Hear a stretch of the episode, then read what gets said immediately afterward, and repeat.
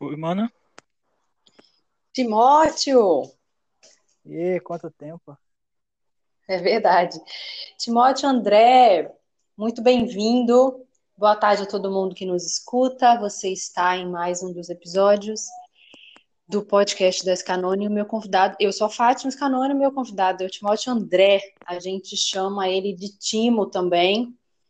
E já para começar fazendo a apresentação é, de como a gente se conheceu, também foi no curso de férias da Aliança Bíblica Universitária de 2016, em Macaé, quando o Timóteo veio junto com a galera, a turma que veio do Espírito Santo para participar, porque os dois estados, Rio de Janeiro e Espírito Santo, formam a, a região sudeste, é, a leste, aliás, desculpa, a região leste da ABU, e aí alguns eventos acabam acontecendo com a galera juntos, assim.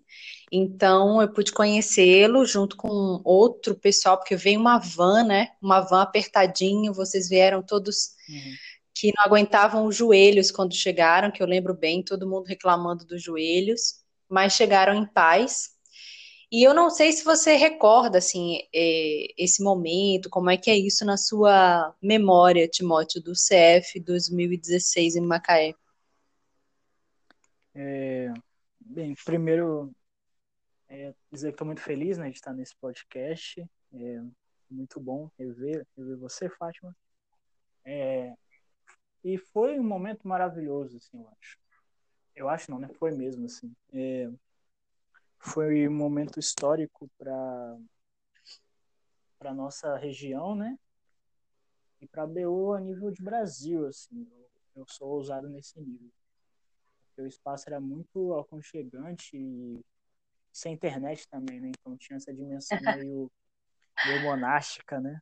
É. Tá ligado? A gente foi para o melhor lugar que poderia, que é no meio do mato, sem internet e com um monte de gente bacana para se conhecer durante uma semana. Sim, tinha cachoeira, né, velho? Lembra? Nossa, tinha cachoeira, tinha é, um riacho, tinha uma área verde vasta, com, uhum. com as, as, vacas pastando, a gente conseguia ver. Tinha o Geraldo, que lembra do Geraldo? O grande Geraldo, verdade. Grande Geraldo, e para quem não não foi, né, para quem não sabe, para quem não nos conhece, não conhece o Geraldo, embora seja o nome de uma pessoa, nós batizamos um cachorro do local como Geraldo, porque o cachorro sorria. A gente tem certeza que aquele cachorro estava muito feliz com a nossa presença e ele sorria. Até hoje a gente tem foto dele, era um cachorro muito carinhoso, muito gentil que inclusive o Renato Alckmin, não sei se você lembra dele, ele é sim, sim. era na época estudante de medicina veterinária e o, o, Geraldo gostou muito dele, mas já acho que pela própria é, pela própria familiaridade com a lida, né, direto com os animais que o Renato que o Renato tem, né? E, uhum. e ele é muito gentil com o Geraldo. O Geraldo se sentia muita vontade entre nós, mas foi uma presença muito gostosa.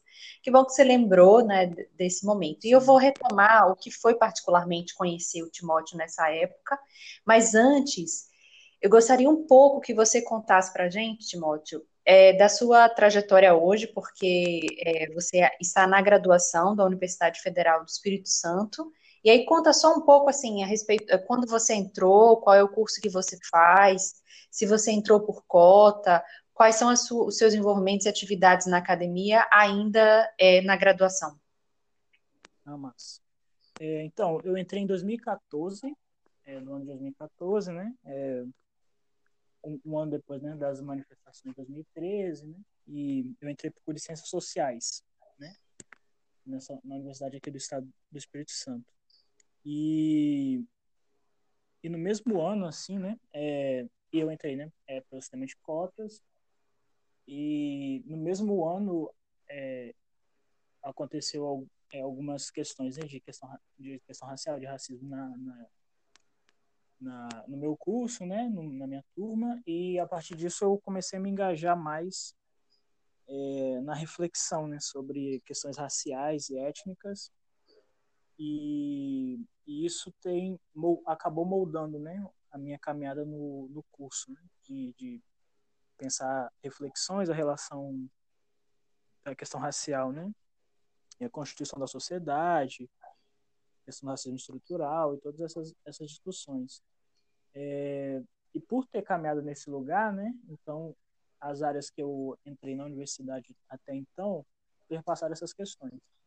Eu fui aluno bolsista do, do PIBID, né? Que é Programa de Iniciação à Docência, que hoje é o Programa de Regência, né? Mudou o nome. É, e nesse lugar a gente trabalhava toda a dimensão, né? Da docência e, e a área também, né? Que eu gostava mais de, de elaborar e estava desenvolvendo bem era essas reflexões da questão racial no contexto escolar, né? Era uma área que é muito importante, né? Sobretudo, eu sempre esqueço o número da lei, é a lei 10.000, enfim. Mas é a lei que, que diz que é, da obrigatoriedade né, do ensino da, da cultura africana e afro-brasileira e indígena né, no contexto escolar. Então, tive esse engajamento nesse, nesse lugar. É, e aí eu compus também, e componho ainda, né, o movimento negro universitário, né, na, a partir do coletivo Negrada, fez algumas ações muito importantes. A gente até é, se envolveu né, em pensar, porque a galera acha né, que ciências sociais é o, o super mega power esquerdista comunista, blá blá blá. É. e, é, e é um pouco mesmo, é isso mesmo. Mas também isso não vai significar que é um curso plural no sentido de autores e autoras negras, ou autores e autoras mulheres, enfim, tem, tem uma tem uma grande maioria de homens brancos, né, é, que são lidos. Então, é, houve também uma, uma, um movimento, né, importante na universidade, no meu curso, para a gente trazer autores e autoras negras, né, para ser pensadas e, e lidas, né, na, nas emendas de todas as disciplinas. Isso é um movimento muito importante. É, mesmo que eu não esteja formado, né, mas a gente fez uma formatura preta, né, juntou os, os pretos da, da, do curso e fez uma formatura, foi muito impactante, importante, é maravilhoso, assim, muito bom. E, e hoje, hoje eu estou num grupo de estudo é, que é o Literatura, né, que é um grupo de estudo que discute é, literatura infanto-juvenil infanto -juvenil e infantil, né, é, nesse, nesses lugares, né, é, e a relação dela com, com as questões étnico-raciais, né? É, e o próprio nome né, do, do grupo de estudo já diz isso, né? Que é a literatura, né? Pensando erê, né? Como é a criança, né? Na, na, na língua iorubá. Então, também estou engajado nesse grupo, né? E, e, e caminhado com eles, né? É, por essas várias correrias né, que estamos colocados ultimamente, eu tenho estado um pouco ausente, eu confesso, mas é um grupo maravilhoso que a gente está caminhando junto. É, acho que de resto é isso né, que eu tenho feito na universidade. Se eu lembrar de umas coisas, a gente vai rememorando. Ah, ótimo. É, eu já, pelo fato de, de nos conhecermos, a, a gente estava assim, acho que, eu acho que na época estávamos no quarto, quinto período, né? Porque nós começamos no mesmo ano. Eu comecei em 2014.2 na Universidade Federal Fluminense, então a gente está aí na mesma altura. Tanto é que nós estamos é, aguardando a liberação, o retorno das aulas, para a gente também poder formar, graduar, né? É, você acredita na licenciatura e eu no, no bacharelado, em outro curso, em outra universidade, mas o calendário das universidades federais é, no Brasil está é, bem semelhante, né? nós estamos com as aulas suspensas. Uma outra trajetória também que eu acredito ser interessante e importante é que é, o, o, estudante cristão, né? aliás, o, o cidadão, o indivíduo cristão é, que opta a entrar para a universidade, ele tem uma, uma fase de maturidade, não é justo pela, pela quantidade de, de dias, de horas na semana que ele passa a exercitar melhor o pensamento. Então, é, de certa maneira, nós vamos galgando uma discussão cada vez mais ampla, mais aberta, algumas questões que não são tocadas na igreja começam a ser tocadas, e aí dentro das universidades existem muitos movimentos, não só grupos de estudo, de pesquisa, de extensão, mas movimentos que fazem parte é, dos coletivos que vão se criando, e um desses movimentos é a Aliança Bíblica Universitária e que você faz parte. Como é que foi a sua. Se você já conhecia antes de entrar na, na graduação o movimento da Aliança Bíblica ou não? Você passou a conhecer ao entrar na universidade e depois como é que se deu o seu desenvolvimento com esse grupo? Hum, perfeito essa pergunta. É, eu não conhecia eu não conhecia o movimento antes da universidade. Na verdade, a minha relação com a universidade, é, antes de entrar nela, era inexistia, né? Era uma relação de não conhecimento, né? É, e é uma é um parênteses né, nessa fala, é, um, é uma problemática muito comum, né? Na, em que nós temos uma universidade pública, é, federal, mas a, a, o grande público, a grande massa, vai lê-la como inacessível, como intransponível, e seus modos de ingresso são, são muito anuviados, né? Nós não sabemos é, como né, se participar desse processo. É, então, realmente, eu não conhecia, inclusive, eu não conhecia essa relação mesmo de, de de entrada na universidade, inclusive e, e de grupos na universidade. Inclusive, é, tem toda uma, uma uma reflexão teológica, né, se a gente pode botar nesses termos, né, mas tentando justificar é, e, e, impor, né, uma uma uma tentativa de não permitir que o jovem cristão participe da universidade ou se participar da universidade, que participe apenas de determinados grupos ou determinados cursos, né? É, então, os cursos de humanas, né? É o curso que eu entrei, é totalmente rechaçado, né? Nesse processo. Então, não faça filosofia, não faça sociais, não faça, tipo, ah, no máximo faça ou pedagogia ou enfermagem, né? Umas coisas desse tipo. Ou faça engenharia para ter dinheiro. Então, de fato, eu não não tive né, essas reflexões fora da universidade e no contexto de igreja também não, não muito. Né? Embora tinha um pouco no contexto de casa, né? mas bem, enfim, um, um pouco. É, de modo que quando eu chego na universidade e conheço a BU, eu conheço por um amigo que era da minha igreja, que é o Gustavo Machete, e ele, o Marquete, eu não sei qual é o nome dele. É, Sabe que... essa dúvida? Eu comecei Marquete e depois eu passei para o Marchete e hoje eu ve, me vejo gaguejando quando vou falar. É, só chama de Gustavo que tá bom. Ou Google, tá bom. Mais fácil. É, ele não é doutor ainda, então vamos lá. É, aí, aí, aí ele que me apresentou a BU foi muito maravilhoso, assim. É, eu confesso no começo eu achei muito estranho, né? E, e não ia muito nos movimentos. A Bel tem um movimento muito, muito particular e peculiar, né? É, e acho que é por isso que torna ela bem mais bem mais potente, né? Sem desmerecer os outros grupos, por favor. Se você de outro grupo estiver ouvindo, não não estou desmerecendo. Eu só estou mostrando é, a especificidade, né, de um grupo. Mas que, que para mim a trajetória me contemplou. Porque é, quando eu entro na BU, aqui em Vitória, a gente é um grupo majoritariamente de humanas. E, e não é que eu estava em crise, né, em crise existencial e tal, mas é, havia questões colocadas nas aulas que realmente você é, se coloca ou eu enfrento essas questões ou fujo delas, né? É, como lidar com elas, né? Será que a FEXAN tem resposta para isso? Então, a BU foi um espaço em que a gente poderia fomentar, fomentar ou poder perguntar sem crise, né? Acho que esse é um ambiente muito legal, assim. Então, a própria questão racial, né? Foi esse processo. Então, é, o meu processo na BU, né? No começo foi essa coisa mesmo de caminhar respondendo perguntas, né? Que, que eu não é, me permiti fazer e mais do que isso, perguntas em que a fé cristã poderia responder. E que o meu e que estar na universidade e fazer meu curso não era apenas para ganhar dinheiro. Que, aliás, se eu fosse tentar uma universidade para isso, eu escolhi o, pior curso para isso, tudo bem. Mas, sem associar, né? É isso. É isso.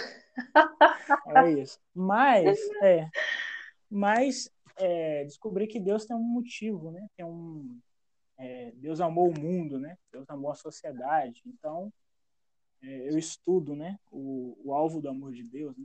as contradições que perpassam essa sociedade. Enfim, é, existe um motivo, né? Então, eu virei meio que o propagador, né? O, dessa notícia, né? De, cara, o seu, é, qual, por que, que Deus botou você no, no seu curso, né? Acho que essa era a pergunta que, dos primeiros anos de, de ABU, então, gostava muito de encontrar arquitetos. Acho que é o curso que eu mais achei o link para a fé cristã mais potente, assim, né? Que é, é arquitetos geógrafos, né? De, ah, cara, você está pensando espaço, velho. Você está pensando é, como construir uma cidade, como que a vida vai acontecer no espaço. E Deus é um Deus da, do, do espaço, Deus é um Deus que criou um jardim, Deus é um Deus que criou uma cidade no fim de todas as coisas. Então, isso é altamente evangelizador, véio. você está construindo um mundo melhor, sabe? Está onde vamos botar, é, onde vai ser o pulmão, onde vai ter alimento, né? Enfim, como que vai ser o trânsito dessa cidade. Enfim, eu, eu entrei nisso, né? Então, meu processo na BU foi é, essa dimensão reflexiva, né? Dando respostas às questões que eu tinha. Eu acho que é muito potente, né? Para a universidade e que são perguntas que acho que em outros espaços eu não teria abertura para fazê-las, né? E se eu não tivesse feito, eu não estaria onde eu estou hoje, assim, né? É, tendo que eu considero, né? Modéstia à parte, eu considero reflexões saudáveis, né? No sentido de achar links com a fé e achar links com a realidade social, né? E ter consciência disso, poder me questionar sobre elas também, né? Voltar atrás no que eu penso, também. enfim. É, acho que é isso. É, é, eu também tenho essa impressão sobre a admiração para o pessoal que estuda geografia e arquitetura. Eu vou contigo nesse bonde aí, também acho fantástico, considero fantástico essa, essa possibilidade de pensar os espaços. Eu admiro né, essas duas profissões e uhum. tenho conhecido é, bons pesquisadores, estudantes nessa área e que é muito, aliás, o meu melhor amigo, ele é arquiteto, assim, eu gosto muito Nossa. de ouvi-lo quando ele tem essa, essas é, insights, assim, de me, me passar algumas dicas e dizer o que, é que ele faz, eu fico encantada porque eu acho realmente áreas muito bonitas. Então, que interessante a gente poder dizer, né, elogiar outras áreas que a gente considera tão uhum. agregadoras. Mas as ciências sociais, é, dentro, aí eu começo já indo para a nossa parte, assim, mais tensa, né? Só para finalizar em relação ao, ao ambiente universitário, que entra então é, a, a, sua história antes, né? A sua história como cotista, uhum. que já é uma, uma, uma, realmente uma, uma fase muito importante na história da nação. Você, você foi um estudante que entrou por cota. Isso hoje em dia, pelo menos, é, é um, um marco importantíssimo para a gente entender quais são as lutas para as políticas públicas é, na educação serem uhum. colocadas, né? Mas você tem esse registro e é muito bom. Agora, é, também atuando como é, abeuense, né, é um outro viés, mas aí, para finalizar a, essa etapa do curso, como é que tem sido a construção do seu trabalho de curso nesses dias? Quais são as, as suas maiores dificuldades e, e, se você vai tratar a questão racial no seu trabalho de conclusão de curso? Hum, massa, massa. É, essa é uma pergunta muito boa. É, do como está sendo e se eu vou tratar essas questões, né? É, eu posso começar então pelo pela como está sendo, né? Está é, sendo bem desafiador, assim, né? Eu, eu, tenho, eu tenho alguns ranços na vida, né? Alguns ranços. E eu acho que ter ranço, dependendo do jeito que você tratar ele, é saudável mesmo. É, e um dos ranços que eu tenho é com o coach, né? Então... É, amigo. E, eu também. Compartilha desse. eu também. Esse ranço eu não, não nego, não. não nego. Assumo. Eu, orgulho, orgulho, orgulho ranço. É, é, porque a máxima que está sendo posta hoje, né, é desconsiderando o contexto social, desconsiderando a empatia, desconsiderando várias várias estruturas. Porque quando você, quando você é sociólogo, né, é, mesmo não formado, né, mas caminhando para ser, é, você acaba sendo o cara chato do almoço, né, e da janta. Porque você, uma, uma pergunta simples, você fala, não, mas tem toda uma, uma estrutura aí, né, tem todo um histórico, né, então uma, uma, uma, uma resposta se torna meia hora de, de fala. É, e, é, e aí que entra né, o, o, o, nível do ranço, porque o coach vai dar uma, uma resposta simples para um problema muito complexo. Né? É, e a resposta que está sendo dada para esse contexto de pandemia é: olha, é, você está tendo mais tempo, que bom.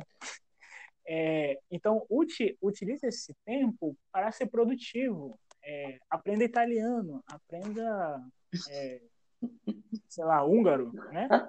É, durma melhor, coma mais fruta, é, enfim. A, e eles consideram, eles consideram a, a alta é, desigualdade social que estamos tendo e por, pela alta desigualdade social que estamos tendo é, os grupos de, que estão sendo é, contaminados né, são muito específicos, né? É muito bem delimitado. É, nós temos um presidente que Deus amado, né? É, a gente ora pelo presidente para ele cair. A gente cumpre o que Paulo falou, ore pelas autoridades, a gente ora, ah, Deus derruba. É, a gente está muito na quase igual. A gente está indo na mesma linha, Timóteo, graças a Deus. né? A gente é bíblico, a gente fala, Deus, faz igual você fez com o faraó, derruba. Faz o que você fez com Herodes, manda bicho come. Nossa oração, Deus. ouça, ouça o clamor do teu do Condenados da Terra, para citar um, um, autor que eu gosto. É, então, é, e, óbvio, e outro ponto muito circunstancial, mas altamente necessário, colocar na roda, né? É o fato de nós termos é, três semanas é, em que a questão racial foi pauta, assim. É, tipo, a, a, a é, tá tendo tá tendo operação policial no meio da pandemia, né? E, e tá tendo casos de morte violentas, né? Tipo, o, o Estado genocida continua atuando. Então, é, e outros casos, o mundo está pegando fogo, né? Então, como, né? Como que a gente ao coach volta, né? Tipo, cara, sua, sua, sua fala é muito simples e muito ingênua, né? E desumana, né? Tipo, você não, não tem a capacidade de chorar pelo outro, né? Então, de fato, é, pelo mundo tá pegando fogo, ser produtivo hoje está sendo uma missão impossível, assim quase impossível, né? A gente consegue respirar alguns momentos, mas é, então, como, como eu estou passando nesse período, está sendo bem difícil. É, poderia ser pior, confesso, né? Eu tenho acesso à internet, essas coisas, então ajuda um pouco mais. Mas mesmo assim, né, a lógica que as coisas se organizam realmente não está das melhores assim, para ser produtivo, né? para caminhar nesse sentido. É, mas ao mesmo tempo também o meu eu estou fascinado pelo meu objeto de pesquisa também, embora ele tenha dado pouco, né? Mas eu estou fascinado pelo objeto de pesquisa. Eu tô é, foi muito bom, né, a gente ter colocado essa questão do da questão das cotas, raci, a questão racial e da questão da BU. Eu interpreto a minha trajetória nas questões raciais e na na caminhada é, cristã, né, como caminhando juntas, né, na universidade. Então, o TCC está sendo de fato uma culminância disso, assim, porque eu estou estudando, estou usando um método, né, eu sou das ciências sociais e dentro das ciências sociais é, existe um método chamado história de vida. É, a história de vida ela ela não é uma biografia né, de uma pessoa, mas ela se propõe a, a, a trabalhar né, como que foi a história de vida de uma determinada pessoa, relacionando essa trajetória com o contexto social que ela está inserida. E, a partir disso, levantar problemáticas e questões né, a partir disso. Eu estou fazendo isso a partir de um pastor é, presbiteriano negro é, que partiu tem pouco tempo, né? Foi 2015 ou 2016. Chamado Joaquim Beato, né? Reverendo Joaquim Beato. Ele viveu um temparaço. Ele era da IPB. Ele viveu. Ele nasceu em 1924 e morreu em 2015 e 2016. E e, e ele passou por muita coisa, cara. Ele, ele, ele foi um dos caras que começou o movimento, ou potencializou, né? O movimento ecumênico no Brasil. Então, as, as discussões sobre cristãos e ação social, né?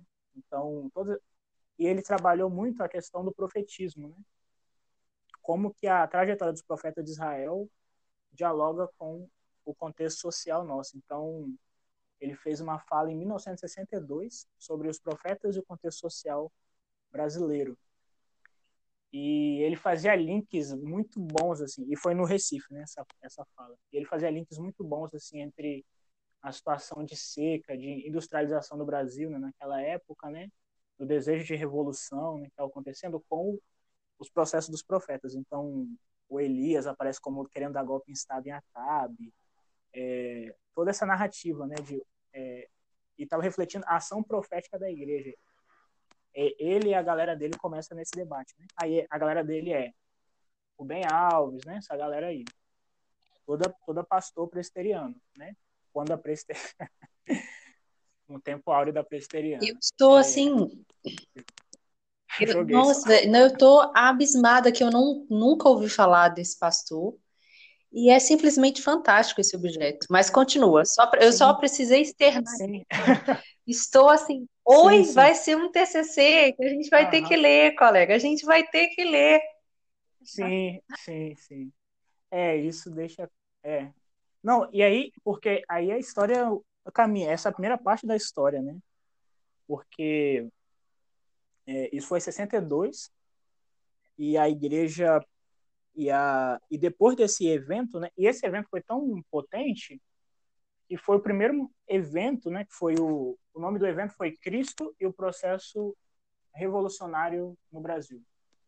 Só isso, né? Só esse tema aí. E foi sobre fala, as falas potentes, foi profetismo e reino de Deus. Assim. E foi o primeiro evento em que cristãos protestantes sentaram e, e cristãos de modo geral, católicos e protestantes. Os protestantes tomaram a frente assim para discutir a situação social do Brasil, né? Lendo a Bíblia e analisando o contexto social brasileiro.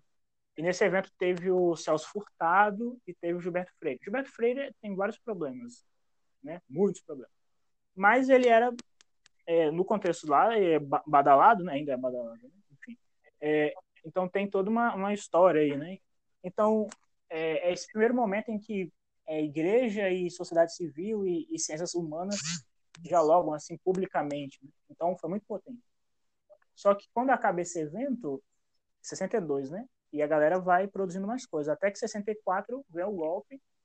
É, e a IPB, ela simplesmente apoia indiscriminadamente o golpe. Assim, tipo, muito apoia mesmo, apoio geral.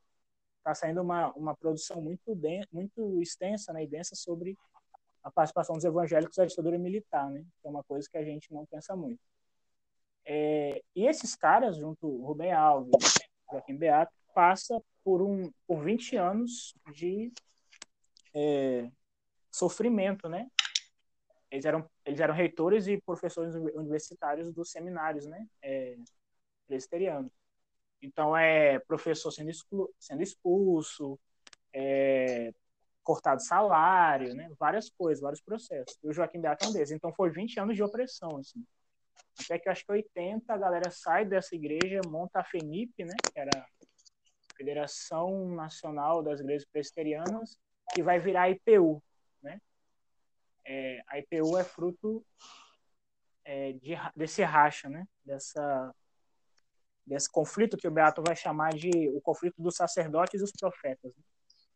de uma casta sacerdotal favorável ao status quo, né? E o profeta que queria transformar essa realidade. Então gera essa problemática. É, e aí, né, e o, o, meu objeto de estudo, né? O que, é que eu estou discutindo mesmo de fato nessa história toda? Eu estou discutindo como que o conceito de profetismo do Beato é, aparece na trajetória da vida dele e, consequentemente, na trajetória desse movimento, né?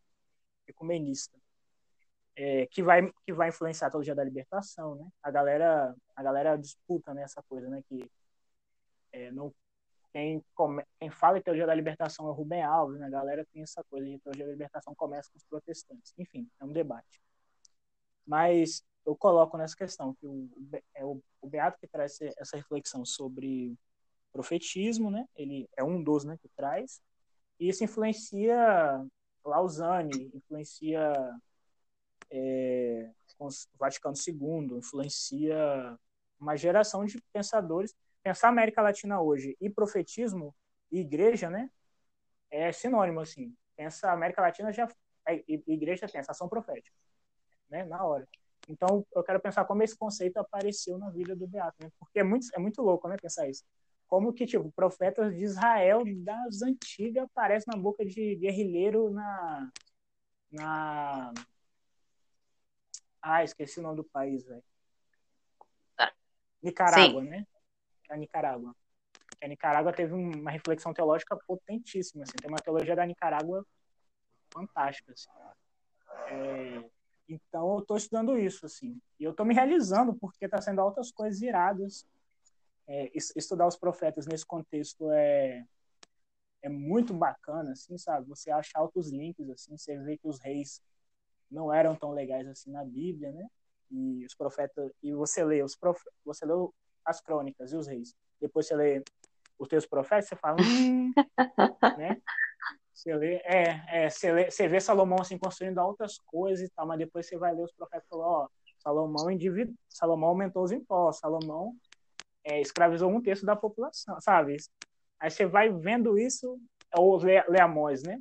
Ou lê Nabote, né? Que é o o Acabe queria uma terra, é um pequeno produtor de terra chamado Nabote, é, não quer dar terra, Acabe e a Jezabel simplesmente mata o cara, cria uma, uma fake news e pega a terra dele.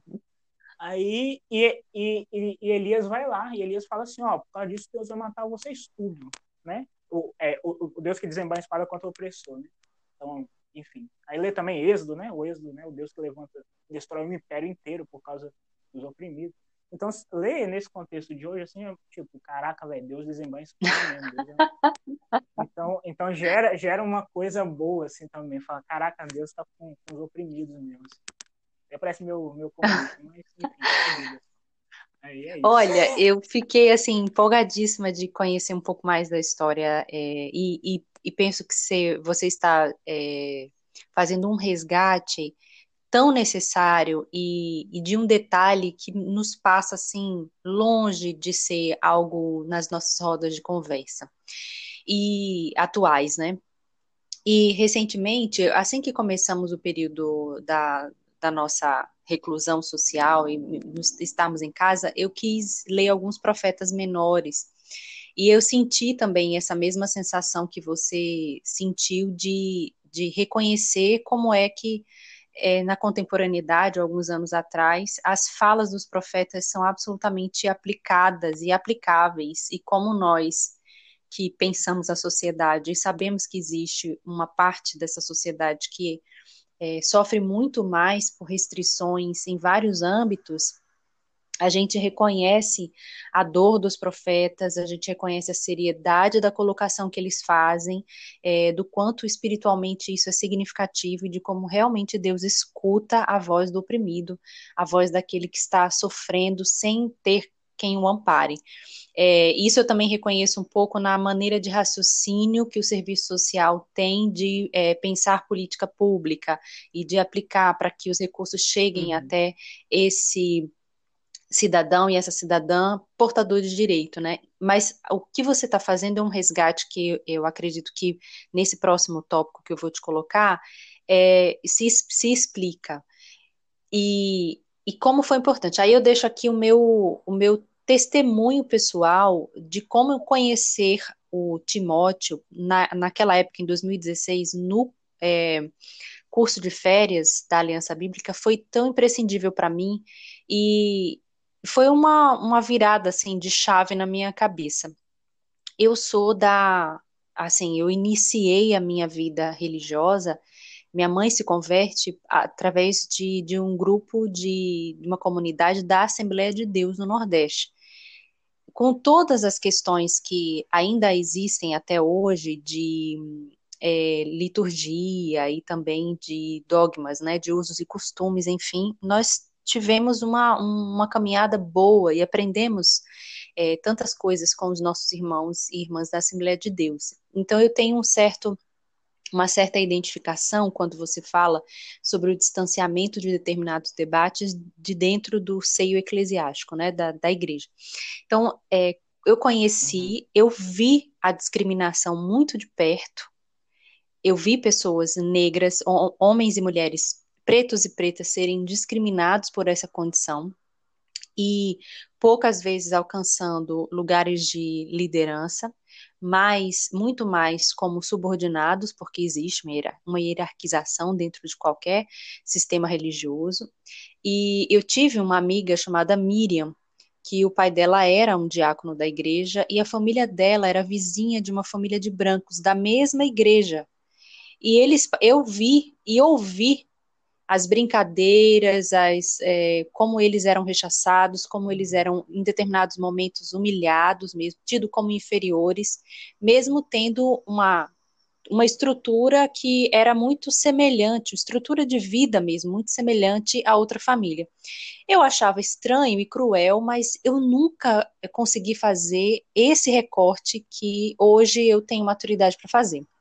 Então, quando eu conheci o Timóteo, nós falávamos naquele evento que a Aliança Bíblica, que tem um histórico de integrantes dela, estudantes, é, muito mais representantes de igrejas históricas mais antigas, que seriam a presbiteriana, em peso, né, batista também, é, estaria agora dando o ar da graça é, de, de, acréscimo, de crescimento de, de participantes de igrejas pentecostais, e aí tinha, pelo menos no Espírito Santo, aqui no Rio também, mas eu acredito que no Espírito Santo vocês trouxeram, pelo menos é a impressão que eu tive, esse debate com muito mais é, força, que era a entrada de, de é, estudantes da Assembleia de Deus e que vinham com outro recorte histórico. Isso era muito interessante.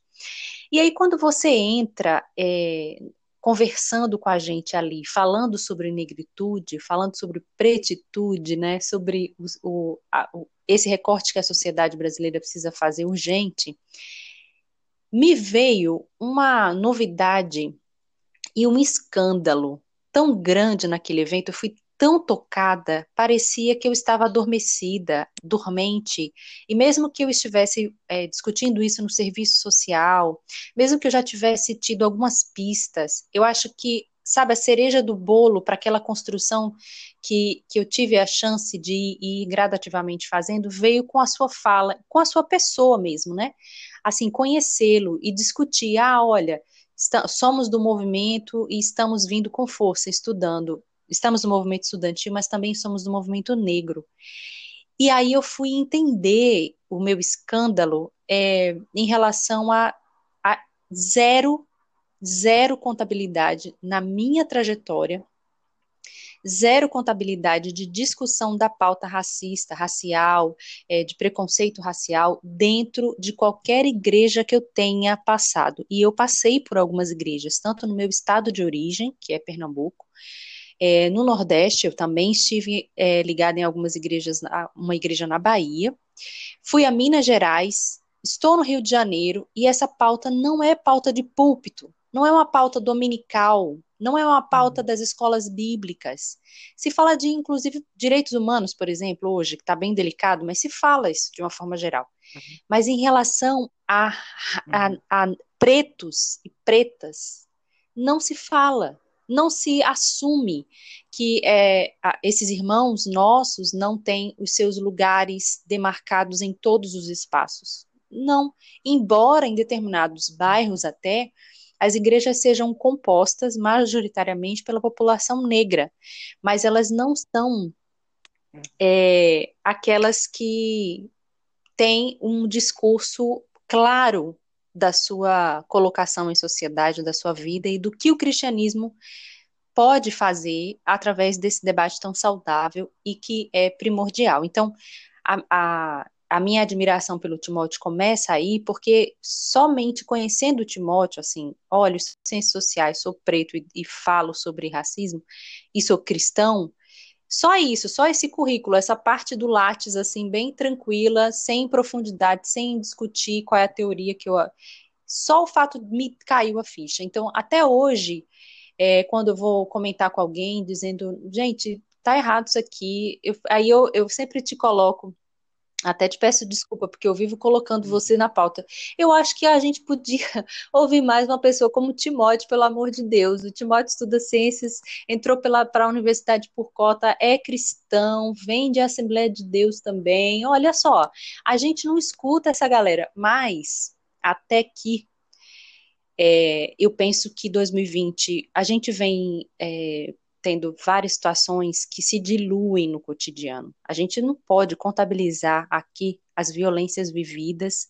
É, e eu vou fazer esse recorte de 2018 para cá, porque o discurso eleitoral ele foi minando qualquer tipo de sobriedade em relação à segurança pública. A gente fala de política como se fosse uhum. somente hoje o debate, sobretudo do governo federal, é segurança pública, como se segurança pública fizesse política sozinha, como se eu tivesse como presidente a única tarefa de, de, de distribuir segurança e, ar, e arma, e possibilitar armamento para você defender a sua propriedade. Política pública envolve o ser humano na sua plenitude. E aí, os negros e negras desse país ficam absolutamente marginalizados. Então, esse ano, nós temos recentemente um movimento é, a hashtag não é desconhecida, ela já é conhecida, Vidas Negras Importam. É, as reações também não são desconhecidas, como uma, uma réplica né, de Todas as Vidas Importam. E aí a gente começa a ter esse debate, e esse ano parece que um, um caldo entorna, né, um, uma gota d'água entorna o que estava dentro do copo já cheio para esse momento, e nos Estados Unidos, então, começa a disparar, a partir da morte do George Floyd, uma série de manifestações. Nós, no Brasil, estamos com um governo federal sendo liderado por alguém que é, tratou de maneira muito agressiva verbalmente a questão dos negros, negras, indígenas, é, qualquer que fosse outra Outra é, avaliação que não fosse diretamente a empresários e pessoas brancas, é, houve, houve equívocos agressivíssimos e, e, e, violência verbal, assim, que liberou também é, essa, essa cadência de ações e de reações ainda para, para a população negra no país, no Brasil. E aí, é, nós tivemos recentemente a morte do João aqui, que estava dentro de casa, todo mundo meio que agora já sabe essa história, é adolescente, cristão também, dentro de casa com os primos a pedido dos pais, cuidado, tome conta, não adiantou absolutamente nada, porque e nem o fato de ser propriedade privada, porque a polícia entrou, atirou mais de 70 tiros dentro de casa, matou o, o João, atingiu o João, não sei se ele morre imediatamente, mas atinge o João, e some com o corpo do João durante algumas horas, simplesmente some para alterar toda a cena do crime, porque foi um crime, e simplesmente depois alguém avisa que está no IML para a família. É de uma atrocidade e de um comportamento que não acontece em outros lugares, em outros bairros. A gente não precisa nem mudar de cidade, nem mudar de estado e muito menos de país. O que aconteceu com George Floyd coincide com horrores que acontecem também na América Latina e o Brasil está incluído nessa, nessas atrocidades. E aí é, é importante conversar com você, Timóteo, nessa, nesse momento, para que você também deixe a sua contribuição a respeito né, de, de como a igreja é, precisa se comportar e pensar isso. E eu vou te termino aqui essa minha reflexão e essa minha essa minha pontuação de como testemunha, né, dando o meu testemunho a respeito de, de onde eu conheci, por que, que eu admiro Timóteo, eu estava ouvindo a pregação do último domingo, vai fazer oito dias amanhã, da Igreja Batista de Água Branca, que é liderada por um dos pastores chamado Ed Renick Witz. E ele estava é, celebrando a ceia, né, com a igreja, claro, eles estão indo para a igreja, mas o grupo muito pequeno de músicos e pastor e pessoal da técnica, transmitindo isso virtualmente para quem pode assistir pela internet. Então, a membresia está toda nas suas casas e ele orienta as pessoas a prepararem os elementos e cearem juntos. E num contexto atual, num contexto mais próximo de mim, foi a primeira vez, a primeira vez que eu ouvi um pastor num culto de domingo, ele é branco e ele tem entendido que é necessário falar sobre isso. E ele diz assim no culto de ceia: precisamos falar sobre racismo. Se nós negarmos o racismo, estamos manifestando uma atitude racista. E ceia em seguida para mim foi muito interessante como tudo isso se encaixa nesse momento e, e o quanto é deslocado isso de uma realidade. Eu não sei que, que entorpeceu. Timóteo. Oi. Timóteo? Oi, sim. Pronto, vamos continuar. Eu vou encerrar aqui dizendo que a gente perdeu a conexão, então a gente vai continuar nesse segundo bloco, né? Eu estava dizendo que uhum. não entendia esse, essa, esse entorpecimento com essa não pauta. Então eu coloco para você. É, o que, que você teria para expressar nesse momento que a pauta sobre racismo tomou uma, um crescimento tão grande. E e como resposta, por exemplo, vou te dar a resposta do Twitter do próprio Ed, ele replicou isso no Twitter dele, ele disse: negar o racismo é uma forma, né, de manifestar racismo, algo assim, não literalmente, mas algo nesse sentido. E a, uma das respostas de alguém que eu não conheço, mas alguém que o segue, disse que esse não era o papel da igreja se envolver com questões raciais. Isso não era para a igreja fazer. A igreja tem que tratar de outras coisas. Quando eu li, Primeiro eu tive um, um semi-desmaio e eu pensei, então o que é a igreja? O que é a uhum. igreja? O que, que a igreja está fazendo? O que, que ela deve fazer? E por que, que essa pauta não deve, não é interessada à igreja? Que Cristo é esse? Que justiça uhum. é essa? Que, o que, que a gente acha que está fazendo? Quem é o que é quem é o Cristo? O que é a igreja? Eu não conseguia, uhum. eu fiquei uns 10 minutos estarrecida com aquela resposta. Como se nós uhum. não pudéssemos manifestar que a pauta não é falada, porque isso é um posicionamento político e isso não faz parte do cristianismo. Não entendo o que essas uhum. pessoas fazem de interpretação bíblica, histórica, muito menos de como elas entendem a história do Brasil, por exemplo, nem a escravidão, uhum. nem desigualdade social. Não consigo entender. Eu retuitei com muitas perguntas, mas assim, fica o choque, né? Então, racismo uhum. é assunto para a igreja, Timóteo? Excelente pergunta. É, com certeza, com certeza é. é e, e acho que até dentro, né, trazendo um pouco o seu testemunho, né, é, a gente vê essa invisibilidade, né, na igreja, mas também vê no curso mesmo, né. É, é, antes de entrar né, no ponto que você coloca, é uma, uma questão né, de. Foi feito um levantamento né, da, da, do serviço social aqui no meu, no meu, na minha universidade. Né? Eu acho que. Eu não lembro quantos anos de curso, deve ter 30 anos ou mais de curso. E de todos os TCCs que trabalhavam questão racial, se não me engano, eram três. É, e o CUD de serviço social é tem uma base de, é, explícita, né? É marxista, né? A discussão de classe, discussão dos pobres. É, mas por algum motivo não se vê a cor do pobre, né? É, a gente não entende que o, o pobre no Brasil é tá racializado. Com isso eu não estou dizendo que todo pobre é preto, né?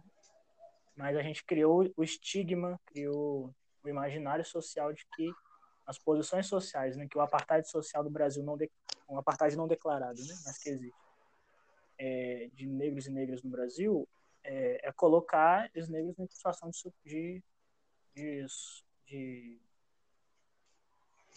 situação de pobreza, né, situação de vulnerabilidade, então.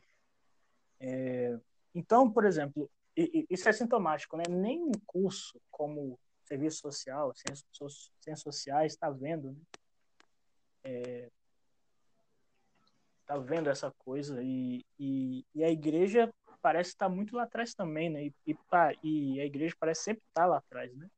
A gente sempre a igreja sempre fala depois que todo mundo já falou, né? Ou está respondendo perguntas que já foram respondidas, né? Por exemplo, discutir Calvino e Armínio, né? sendo que a gente tem outras questões ainda. Então, é, é, tem esse descaso, essa invisibilidade, né? E racismo é assunto, sim, da igreja, com certeza. Eu falo isso com propriedade, né? Porque é, tenho lutado com isso e a leitura bíblica aponta para isso, né? É, o texto bíblico revela um Deus antirracista, e quem não vê isso é porque não quer ler, né? É, é o que o Don Robson diria, né? Que em textos de, de questões sociais, a galera dá salto triplo, né? Espiritualiza, espiritualiza até o talo ali para não ver o, o, óbvio, né? Não é não? É, né? não reconhecer. Saca? Exato. Então, taca espiritualidade ali. Por exemplo, é, e, e, e eu estou falando isso porque reconhecendo que os protestantes reconhecem a Bíblia como regra de fé e prática. Então, vão para a Bíblia para afirmar nosso ponto. É, a galera não consegue perceber que o, o, o Êxodo é muito mais um livro. Quer dizer, a galera acha que a libertação do Egito, né, parece muito mais um, um relato místico, né? É, então foca muito no relato místico, mas não entende é, um Deus que se reivindica Deus dos escravizados, que assume a pauta dos escravizados, que ouve o clamor dos escravizados e que simplesmente se compromete a destruir todo o império, o império de opressão, de desumanização, de violência, de desigualdade, é, em nome da justiça. Então a gente, o êxodo está muito mais próximo da revolução do Haiti, está muito mais próximo de do, uma tomada da tomada de poder né, dos, dos oprimidos do que um relato místico. A gente não vê isso, a gente não consegue pensar a luta, né? A proposta ali de Moisés começar o relato pedindo permissão para sair do Egito e no decorrer das pragas o povo deixa de ir até Faraó e eles e, a, e no fim é Faraó que está chorando, né? O império, enfim, tem toda uma narrativa anti-imperialista ali. É, a própria lógica do jubileu é uma lógica de, de criar um outro mundo, né? uma outra sociedade alternativa. É, e a própria lógica do Pentecoste, eu acho que esse é o grande trunfo. Assim. O, Pente, o Espírito Santo é um espírito anárquico. Ele quebra a ordem de opressão. É ele que desce em Babel e, no, no contexto de homogeneização das, dos grupos, né, ele joga a sua diversidade, né, e gera o caos. Né? É, o Espírito Santo, ele, ou a, a, aliás, a treta, a grande treta do Atos dos Apóstolos na minha leitura, e eu acho que está certo, né? É, é, uma questão racial, sabe? É, as viúvas, a questão do diácono, né? A, a viúvas é, judias e gentias não receber alimentação é uma questão étnica, né? É, também pode ser de gênero também, né? Que são mulheres e tal. É, a crise com, com Cornélios, né? a crise do Pedro lá de e tal, é uma questão étnica. É, o primeiro gentil convertido, etíope, africano, questão étnica. É, a grande problemática do Gálatas, então a gente, o grande, o grande concílio de Jerusalém, né, é sobre é, é possível você cristão e ser gentio, né? É a mesma pergunta que os europeus fizeram. Tipo, é possível ser cristão sem ser europeu, né? O europeu disse não, então vou impor minha... o, europeu repetiu o erro do judaizante, né? Impôs sua cultura para o outro, seu, sua, seu, sua super, é, supremacia racial branca, né? Sendo que, sendo que Felipe não impõe nenhuma, nenhum judaísmo para o etíope fazer. O etíope cria sua relação com Deus a partir do seu, da sua cultura, do seu chão, né? É, então, tudo isso para afirmar que é, questão racial é assunto de igreja, sim. É, a gente foi chamado para tratar desse assunto e fugir disso é, um, é, uma questão. E outra questão que eu queria colocar sobre isso é também uma questão é, meio imperialista também, né? Pensar como que o pensamento teológico brasileiro também está moldado por uma questão imperialista, né? Eu gosto de um conceito que a galera não gosta muito, né, que acha que é desuso, mas eu super uso que é capitalismo dependente. Gosto desse conceito de é, uma nação, ela produz, ela, ela dentro da lógica né, do mercado mundial, é, o seu capitalismo, né, local, ele está dependendo das grandes potências, né. Então, o Brasil é de, capitalismo porque ele lança para fora é, produtos brutos, né. Então, ele depende de outros países para ter sua economia. Mas também acho que existe uma teologia dependente também. A gente produz saber teológico a partir do que é produzido lá fora. E eu acho que isso apareceu muito nesse, nesses últimos dias, né? É, pensar que a gente só discutiu a questão racial porque é, porque a igreja norte-americana discutiu, e a igreja norte-americana discutiu e tem discutido a questão racial, não para resolver o problema racial, mas para abafar o que ele, eu ponho muitas aspas aqui, o excesso do movimento negros nos Estados Unidos, né? De violência, de queimar delegacia e tudo. É, e a igreja brasileira vai responder a isso colocando esse debate. Então a gente vai ver a Gospel Prime, a gente vai ver o Hayashi, a gente vai ver o Dunamis, enfim, toda essa galera que nunca falou do assunto, nunca comentou disso, e quando a gente vai ouvir o que eles dizem, eles não citam João, não citam Miguel, e, e trabalham na lógica de o racismo existe lá, aqui a gente está superado. Né? É, e, quando, e quando começa a falar de questão racial, é tipo assim, não, somos todos iguais, a Bíblia não tem racismo, a, é raça é um termo que não tem na Bíblia, então, se alguém falar de raça aqui, está indo contra a Bíblia. Então, nem vamos falar disso. Então, são caminhos e respostas muito ruins, velho. E demoníacos, eu diria. Ouso colocar eles nesse lugar. É, então, é, de fato, a gente está num contexto bem complicado, bem complicadinho mesmo. Assim porque levantou todo o debate, mas é, eu, é, não está aprofundando. Né? Eu concordo com você e eu te, até cheguei a perguntar para um, um, amigo meu da universidade, que também é cotista, é um estudante de filosofia negro, preto, e eu perguntei para ele se era comparável. Né? Tem como a gente comparar? Porque eu, eu entendo que nós bebemos muito da teologia norte-americana, e aí a gente tem uma consequência assim, enorme para a nossa brasilidade, porque a gente faz a leitura de um Brasil na lente de um Estados Unidos, então a, coisa, a conta não fecha. E é, incomoda muito ver que quando o João morre, é, é como existe um espanto, mas um, um silenciamento. Depois o, o George uhum. morre, e aí parece que é como se os Estados Unidos legitimasse, né? É, os protestos. Uhum. Ah, não, agora, agora a gente vai. Realmente lá, o contexto de debate lá é outro do, do que o daqui, e esse incômodo uhum. de nós pegarmos esse exemplo do George Floyd e, e tratarmos dessa maneira, sendo que a leitura para o Brasil ela é, é absolutamente diferente, isso me trouxe muito incômodo, mas você me esclareceu bem e ainda me trouxe informações mais difíceis de digerir, porque eu não tenho conseguido seguir essas pessoas de outros movimentos que eu já sei uhum. o que uhum. esperar deles. movimentos cristãos, né, uhum. que lidam com uma espécie de uhum. teologia uhum. que, na minha concepção, se tornou absurdamente nociva para os brasileiros, porque ela é uhum. complexa, a aplicabilidade dela é complexa. E aí é quando eu, eu insisto em incentivar, né, é, brasileiros, negros e negras, a construírem uma história na teologia, né, daquilo que a gente vai vivenciar, diferente. Uma história que olhe para nós. Uhum. A gente tem total condição de construir isso. Nós temos total condição de defender uhum. essas pautas.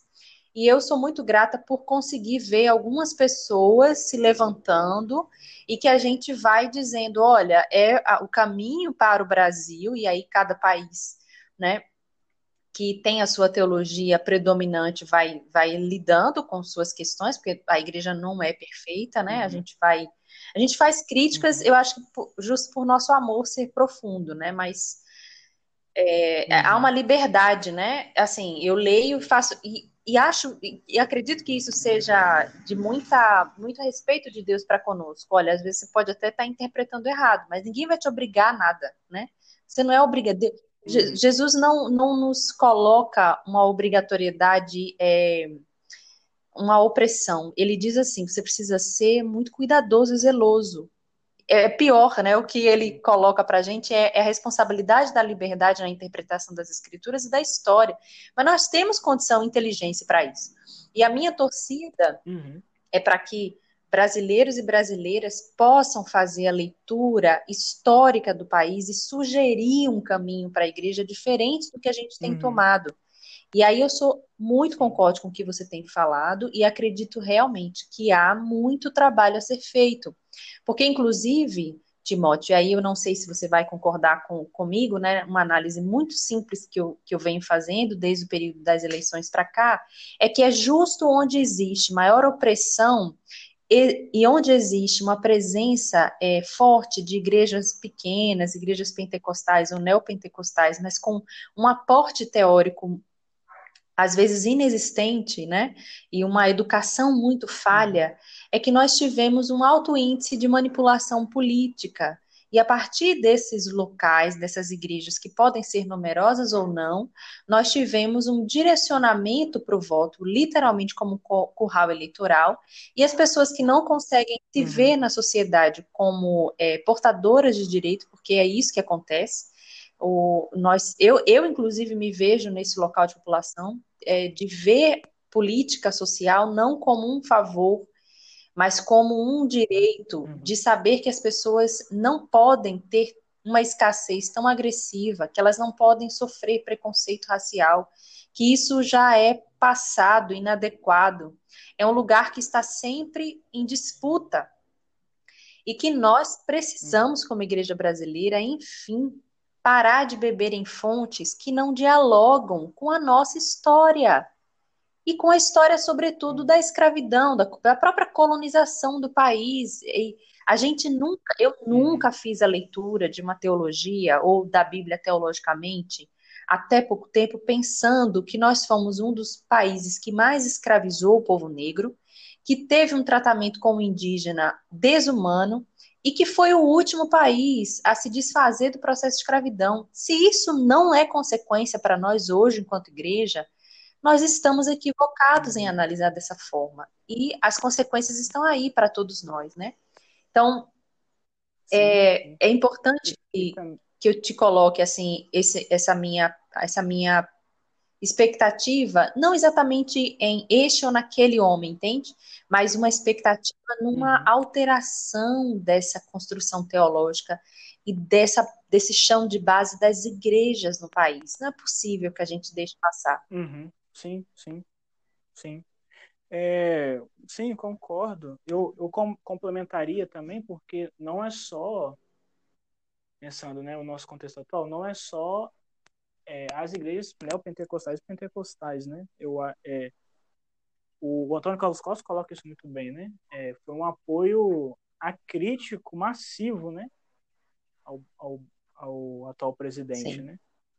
É, nesse país, né? Então, por exemplo, né, nós tivemos o caso lá daquela presbiteriana de, de algum lugar que eu esqueci agora, que estava recolhendo assinaturas no culto. Né? É, foi no sul, eu acho. Então, é, então tem um movimento generalizado, né? Grande. É, não chega a ser denominacional, e, né? E outra... É, é. Eu diria, enfim, eu tô, eu, eu tô, eu tô no, na, na cola da, da IPB, né? É, é, culpa do TCC, não, não me xinguem aí. Presterianos, eu gosto de vocês quando vocês são coerentes com a vida. É, mas, mas, é, mas, never é, end. mas, cara, é, a IPB não, não, não reconciliou da, da ditadura ainda não, velho, sabe?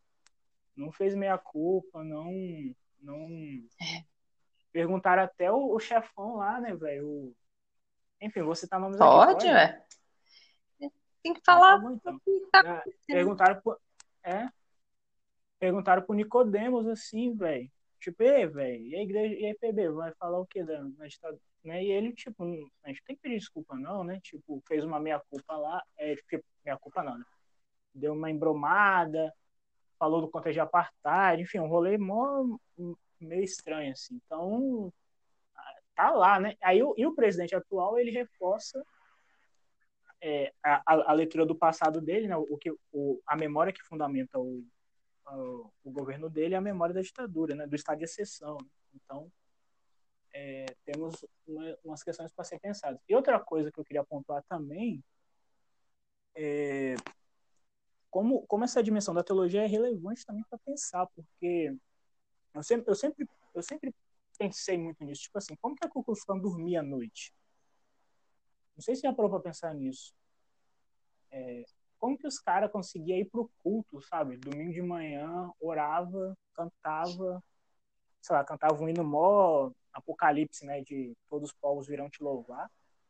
E depois ia matar preto, sabe? Como... Então tem que ter uma teologia aí para fazer o senso de moral do cara não, não, não apitar, né?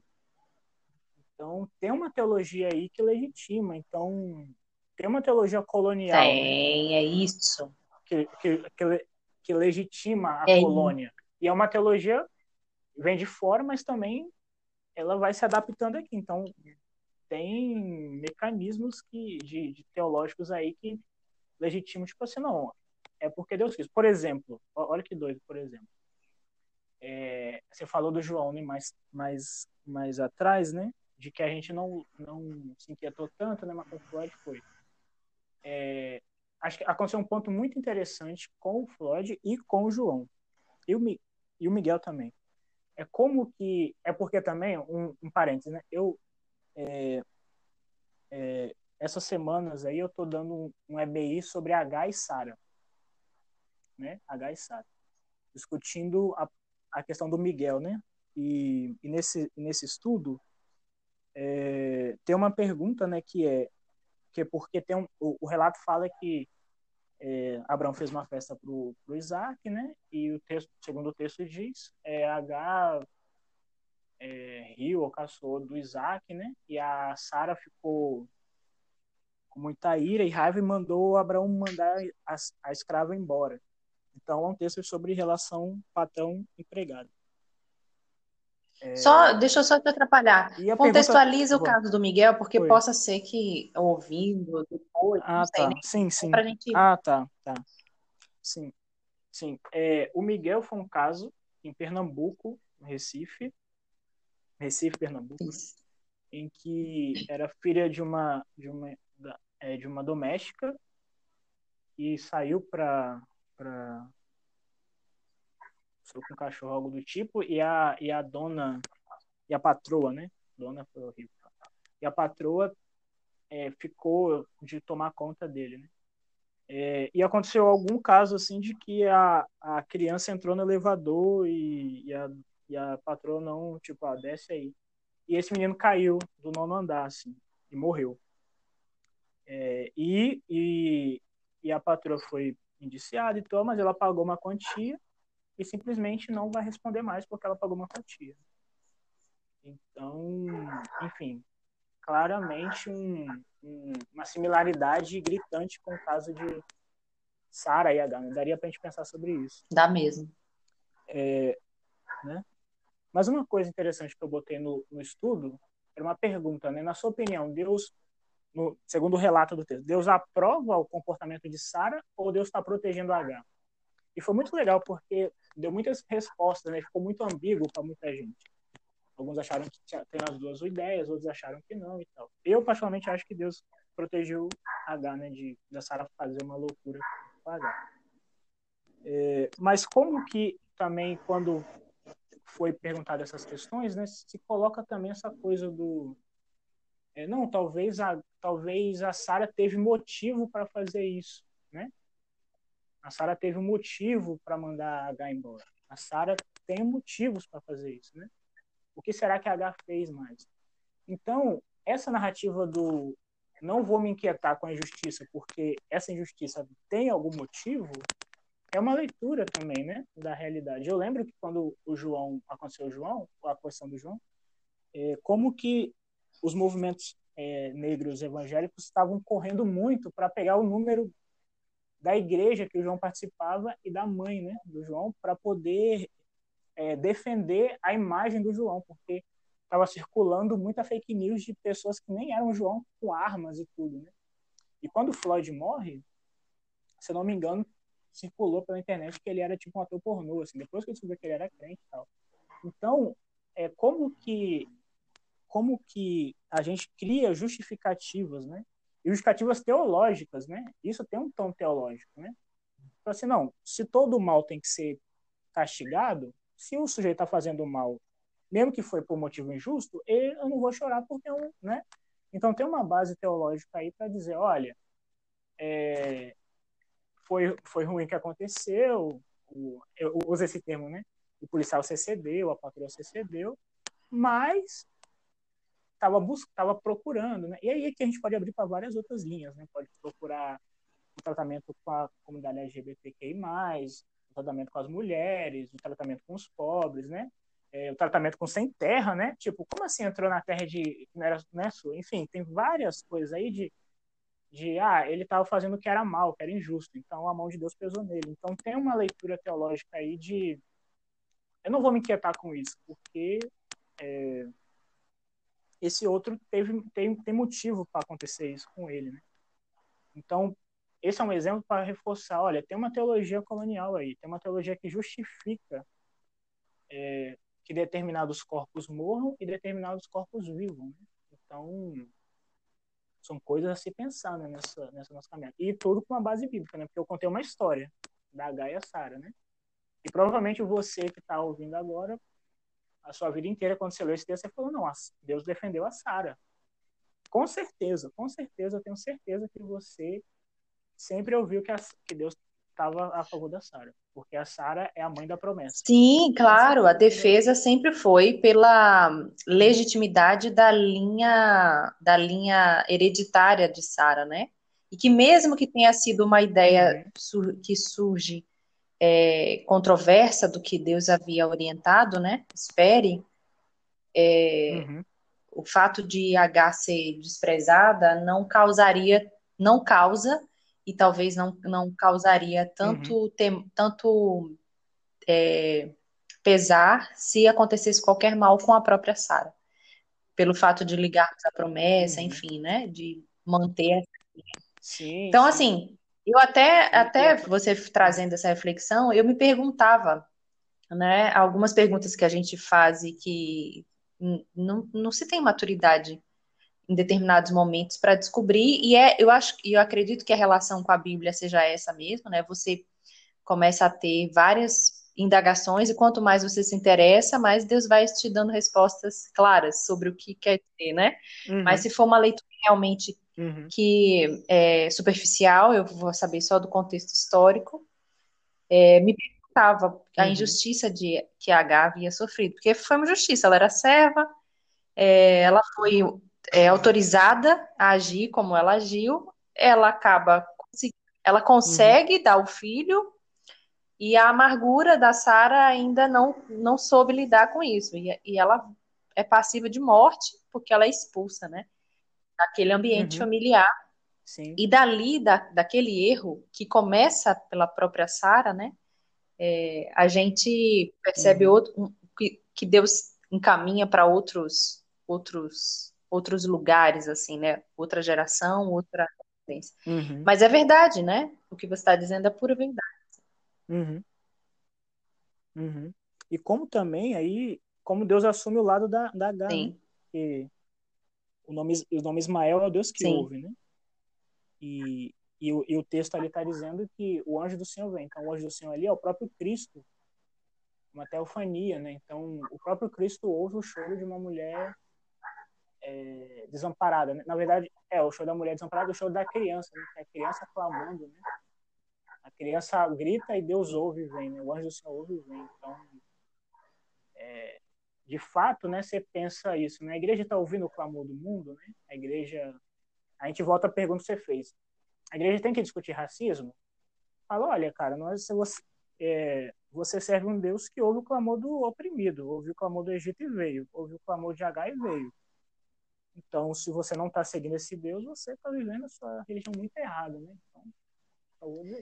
É, cara, mas que, que importante a gente conversar sobre isso, Timóteo, que esclarecedor e como, assim, de certa maneira, em dias é, difíceis, né, não só dias da pandemia, enfim, é, mas em dias difíceis do cotidiano, do, da nossa condição de testemunha ocular, e às vezes a própria passagem por isso, porque é, eu imagino que você tenha histórias para contar que envolvam questões raciais, e, e, eu tenho memórias disso de um outro lugar, né, de um outro prisma, mas muito próximo a mim. E, e é importante nós pensarmos que saber que Deus trata do ser humano com uma maneira muito amorosa e respeitosa renova as nossas esperanças de que o nosso clamor não fica é, solto, ele não está sendo ignorado e que nós não estamos exagerando, não estamos militando apenas algo assim, uhum. né? Esporádico e solto. Uhum. Não. Existe um clamor, e aí eu acredito que você pode confirmar na sua leitura dos profetas menores ou maiores do Velho Testamento. É, esses clamores requer, assim, uma. Esse tipo de clamor requer do profeta um envolvimento, assim, visceral, né? Sim. E ele tem que estar tá muito ciente. Uhum e absolutamente lúcido da análise da sociedade na qual ele vive, ele está inserido. Mas nós não uhum, temos uhum. alternado muito. Nós temos os no as nossas melhorias são Sim. os passos das nossas melhorias, eles são pequenos e lentos, mas que isso não nos tire o brio, que isso não nos tire o verniz uhum. um coração sim, que sim que pulsa por isso, né? E hoje, assim, lembrando, eu vou fazer essa citação porque eu penso é importante, como a teologia que o Martin Luther King é, desenvolveu em determinado momento, ela inaugura, né, algumas discussões e como nos serve também, eu não sei como, eu, eu devo essa leitura da biografia uhum. do Martin Luther King, então o que eu conheço são os fatos históricos que eu consigo saber, mas dentro da popularidade eu nunca me aprofundei, mas é uma intenção minha é, buscar mais informações, que eu sei que é muito rico, né? É um, um corte histórico uhum. estadunidense muito rico. Ler o Martin Luther King para entender o que era aquilo naquela época, mas também fazer leitura de homens e mulheres no Brasil a respeito da visão deles, né? Eu queria parar um pouco de, uhum. de, de, ter referências fora do país. E eu estou muito feliz que eu acredito na possibilidade uhum. de começarmos a termos referência, que já temos, né? Mas referência em maior quantidade ainda, e em se falando da igreja, da eclesia, que isso seja mais latente, uhum. que isso seja mais evidente, óbvio, que eu conheça Timóteo e outros uhum. muitos uhum. mais que falem sobre isso, e que não só falem, não só tragam o debate, mas que passem a construir, né, essa história em outro, em outro uhum. nível. Eu penso que a gente já está devendo isso faz tempo, né? Isso me inquieta um pouco, mas eu entendo que as coisas demoram Sim. às vezes, né? Os processos históricos são lentos.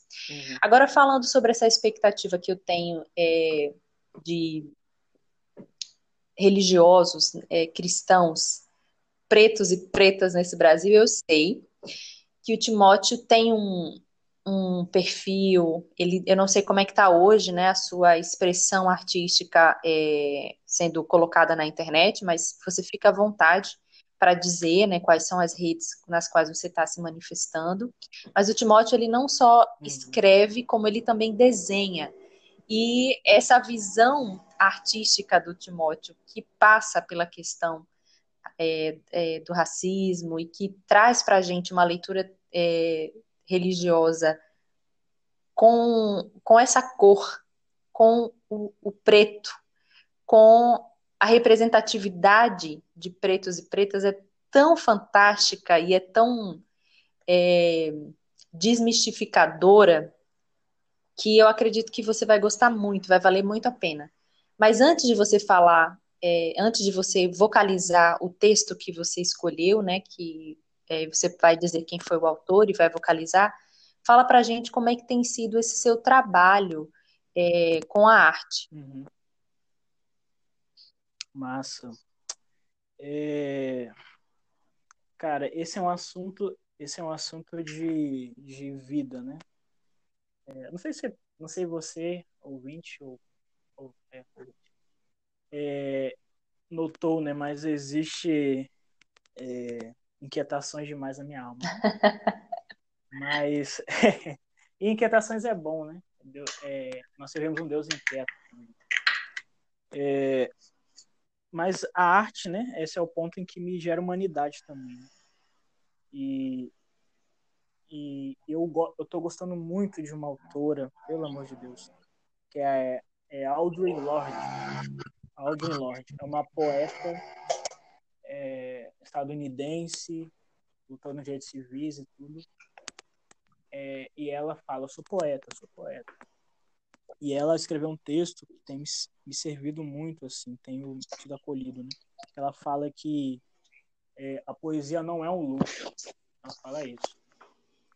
E, e por que não é um luxo, né? Ela fala que a poesia é o e a linguagem, né? É o movimento de poder dar nome a sentimentos e olhares do mundo, né? Que a gente não consegue é, dar nome, né? Que já existem, mas não está nominado. Então é, existe uma dimensão, né, de se colocar no mundo, né, a partir da poesia e, e criar e sobretudo criar imagens, né?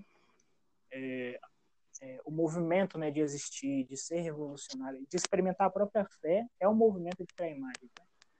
Tá aí o C.S. Lewis para não não me deixar mentir, né? É, sobre imaginação. Então, ter imaginação, pensar utopias é um movimento poético, artístico e religioso, né? A fé cristã é um é um discurso poético no sentido de símbolo, né? De comemos o corpo de Cristo, né? Enfim, tem performance. É, e tudo isso para dizer, e tudo isso para dizer que eu tenho me humanizado a partir dos, das minhas artes, né? É o momento em que eu coloco meus textos, minhas falas, meus anseios, e isso me responde muitas coisas, né? E eu também consumo arte para responder as questões, né?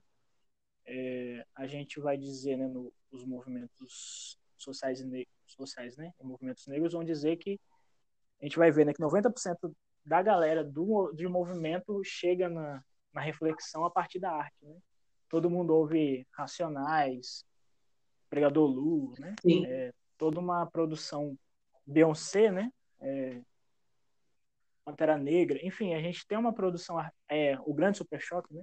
A gente tem uma produção é, de arte, né? Que faz uma consciência, às vezes e também sem, às vezes sem ser panfletária, né? Só gerando vida mesmo. Então, só, né? É, desculpa pelo só. Mas então eu estou nesse lugar, eu produzo nesse lugar e eu sou um cristão, então eu, res, eu respondo, né, a, a, as minhas questões a partir da fé e eu desenho muito desenho religioso, né? Mas uma religião que faz sentido no chão da história, né? Então hoje mesmo eu estou lançando, eu tenho um livro, né? Que é o E Agora José, que é um livro de cartas, em que eu escrevo cartas para o José é, José é de Jesus, né? Que eu acho que nesse debate todo de masculinidade, eu acho que a gente deveria sentar e ouvir o José. Esse sujeito que nem fala, né? Ele é o, ele é o sujeito do silêncio, mas que ele é tão ele tão se ouve que nos, ele ele consegue ouvir Deus no sonho, né? Então existe uma escuta introspectiva, né? E é o cara da ação, né? Da produção. Então eu tenho, se é possível, né? Um, um protestante falar isso, mas eu afirmo, né? Eu sou meio devoto de São José. Que lindo. Então eu sigo essas reflexões. Sim. Que lindo. É, e o José que eu e o José que eu sigo é esse José do chão mesmo da história, né? Então esse livro de cartas que eu escrevi, o José parece muito mais um homem negro, né? Favelado do que um José europeu. Então é o José que, então são vários homens escrevendo cartas para José, né? São pseudônimos meus. Então é o homem que acabou de ter um filho, né? Só que tá sem dinheiro, então escreve carta para ele. É o momento que José tá fugindo de Herodes, né, do Estado. Então, um senhorzinho escreve uma carta para acalmar o José. São esses tipos de cartas, né? É um amigo que sentiu saudade do José que está no Egito, então manda uma carta. Enfim, e tudo hoje, assim, tá acontecendo hoje. Então, eu estou usando a arte para me humanizar e humanizar outras pessoas, né? Eu estou nesse lugar. E os desenhos aparecem assim, então o meu Jesus tem a minha cara, né? Tem um Jesus negro, é, que faz sentido na minha cultura negra é uma Maria que mora no morro, é um José que mora no morro, é, essas coisas, né? Essas lutas, né? Como você pode perceber, eu, eu, eu tenho umas influências meio latinas e negras na minha leitura, né? De, de Deus, Deus meu guerrilheiro. É isso, tenho isso também, mas também é um Deus amoroso, um Deus que chora a morte do oprimido, enfim, é, tudo está junto, né? Fé, arte, é. negritude. Eles são complementares. Complementares, exato. E onde o pessoal então consegue? É eu não sei se o seu perfil, por exemplo, o que está ativo hoje, Facebook, Instagram. Ah, e, e, como. Ah, então. Ah, tá. Então, hoje o que está mais ativo ao mesmo é o, é o Instagram. É, que eu tenho duas páginas. Tem a minha página pessoal, que é Timóteo André de Oliveira, tudo junto nome imenso. e, e a página comercial, né? Que é a página mais focada nisso, que é onde tem. É tipo. É tipo não, né? É o meu portfólio, tem desenho, tem poesia, tem vídeo também, né? Eu falo dos meus processos de produção, que é o tel.art. Tel.art. Aí você põe tel.art, vai aparecer um casalzinho rascunhado, é lá. E, aliás, essa semana, é, eu não sei quando vai ao ar, né? Talvez hoje. Mas essa semana, hoje é sábado, é, até amanhã, até amanhã tá tendo uma promoção sobre todos os desenhos que eu fiz sobre a Trindade. Que é uma, uma outra imagem que marca meus desenhos, né? minha reflexão sobre Deus. Deus que é comunidade, né? Deus que é um lugar para se habitar. Que já vai gerar outras outras análises, outros textos, outras reflexões interessantes também. Eu sou suspeita. Então você pode adquirir esses, esses produtos. Eu sou suspeita para falar assim, gente, vai, visita, porque eu acho, tem me ensinado tanto, né? E eu tenho como um ponto de partida para as minhas reflexões e sempre me aprofunda muito. Então eu não vou fazer garota propaganda, porque eu realmente sou uma pessoa suspeita. Mas eu acredito que você deveria, que se você nos ouvir não conhece Timóteo, que eu não sei quem vai ouvir, pode ser duas pessoas, podem ser duzentas, pode né, ser só o pessoal que nos conhece, não sei. Mas se você não conhece, vai lá na página do, do Timóteo, você aprender uma teologia bonita, menina, um negócio tão moderno, um negócio muito é muito escandalizante, é um negócio assim que você olha e fala, rapaz, eu não tinha pensado nisso aqui nunca na minha vida. Você fica um pouco constrangido, depois você aprende que sempre é a hora de aprender, a gente melhora, né? Cada dia essa é expectativa minha e é de Deus. E a gente vai melhorando um pouquinho e deixando de ser tão distanciado de determinados debates. Agora, sobre o texto que você escolheu, é, você pode ficar à vontade para dizer quem é o autor, a autora e vocalizá-lo. Beleza. É, eu vou ler um texto aqui que é do livro, aproveitar e apresentar o livro, né? É, é um texto muito, eu acho, muito sensível e pertinente, né, para o momento e da temática, né, sobretudo racial. É, é do livro, né? E agora José é o texto Fuga. É, são cartas, né?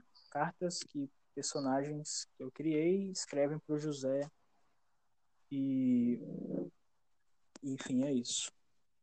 O nome é Fuga, então ele está passando aquele momento que José está está saindo né, da sua casa, vai para o Egito. Assim, diz assim: Preto, Herodes vem aí com seus carros, cavalos e caveirões. O anjo da morte sobrevoa tua família, feito ave de rapina, buscando tragar. Afinal, este sujeito me vem somente para destruir, roubar e matar. Preto, se apronte. Pegue tua cria, filha de Deus. Chama tua preta Maria, imagem de Deus, e corre. Corra para o Egito, terra do teu povo, terra dos pretos, e fique lá. Pode, preto. Pode chorar. Essa lágrima pesa. Uma tonelada se pá. Teu Deus sabe. Ele hoje chora com você. Você está deixando sua casa, amigos, seu lar. Está se retirando para sua vida não ser tirada. Pode chorar. Chorar. Molha teu rosto preto. Regue a terra que deixas agora. Deixa a dor diluir no teu olhar marejado. Chora com tua cria, chora com, teu, com tua preta. Se deixa molhar da tristeza de ser retirante. Deixa o caminho das águas lhe aguar a alma, que já sofre tanto. Não, meu preto, não é verdade. Você não é fraco por correr. Nosso povo correu para viver. E na fuga recriou seu ser criou quilombos e resistência. Corre, preto. Tudo bem correr. Tudo bem não ter o que responder no dia do racismo, ou ter que largar para depois voltar. A gente afasta para humanizar. Preto, a gente volta quando o Herodes cair e o quilombo se erguer. Meu amigo Zé, leve tua cria para o quilombo, pois um dia teu filho será o verdadeiro quilombo, que todo o nosso povo oprimido vai correr para viver. Leva ele, para a gente ir para ele. Leva ele, Zé. Leva a nossa esperança para os seus. Com carinho, seu Joaquim. PS, se cuida. Romão, 3 de outubro. Uhul! Uma salva de palmas, Brasil! eu queria ter acesso a esse texto, menino, que eu ainda não tenho, mas eu vou dar um jeito nisso. Vamos conversar. conversar. Olha, Timóteo, vamos mandando, vamos vendo. Vamos, vamos. vamos. Timóteo, assim, cara, é... eu já não tenho mais o que dizer, tantas vezes que já disse, repito, o quanto a presença é, do Timóteo foi importante na minha caminhada cristã, para enxergar a, a igreja de uma outra maneira. E isso a gente não, a gente só né, a gente só agradece a Deus por essas construções. E que bom que isso aconteceu em um momento que a gente estava crescendo academicamente e crescendo espiritualmente. E são redes que, é, assim, o tempo fortalece porque a gente vai entendendo o que Deus tem trago de novidades para nós, né? E eu repito também, reforço que eu acredito que seja importante incentivar o Timóteo é, e reforçar essa como a existência dele é significativa entre nós no Brasil nesse momento. Então, irmão, muito obrigada por você ter é, reservado um tempo, conversado comigo todos esses minutos. Eu gostei demais de conversar com você. Mais uma vez, aprendi bastante. Algumas coisas a gente é, aquece a indignação, mas que a nossa a nossa maneira de dar um tra uma trajetória para essa indignação seja sábia e que a gente não utilize armas que é, têm sido utilizadas para falar sobre racismo, é, pela qual os racistas, né, ou aqueles que estão assim sem querer se envolver com esse tema, usam que às vezes é a violência e às vezes é a, o silêncio. Que a gente use a sabedoria que Deus há de nos dar para pegar trajetórias é, que gerem vida, né? vida e correção. Amém. É isso que eu espero poder ser e respeito muito você, a sua história e tudo que você tem construído em Deus. Eu deixo meu abraço, que já faz muitos, muitos meses que a gente não se vê pessoalmente, e espero que a gente possa se rever numa oportunidade sim, sim. aí e que já seja possível, né? A gente apertar a mão, abraçar e falar como é que você tá. A última vez que nos vimos foi no casamento da Cris e depois não nos vimos mais, né? Sim. Mas vai haver é, outro tempo. É, precisamos, precisamos, pô, precisamos orar para Deus ajudar a gente a se encontrar. É isso. Obrigada, viu? É isso, gente, é isso. Eu que agradeço. Muito obrigado mesmo. Tchau, Timóteo. É isso, gente.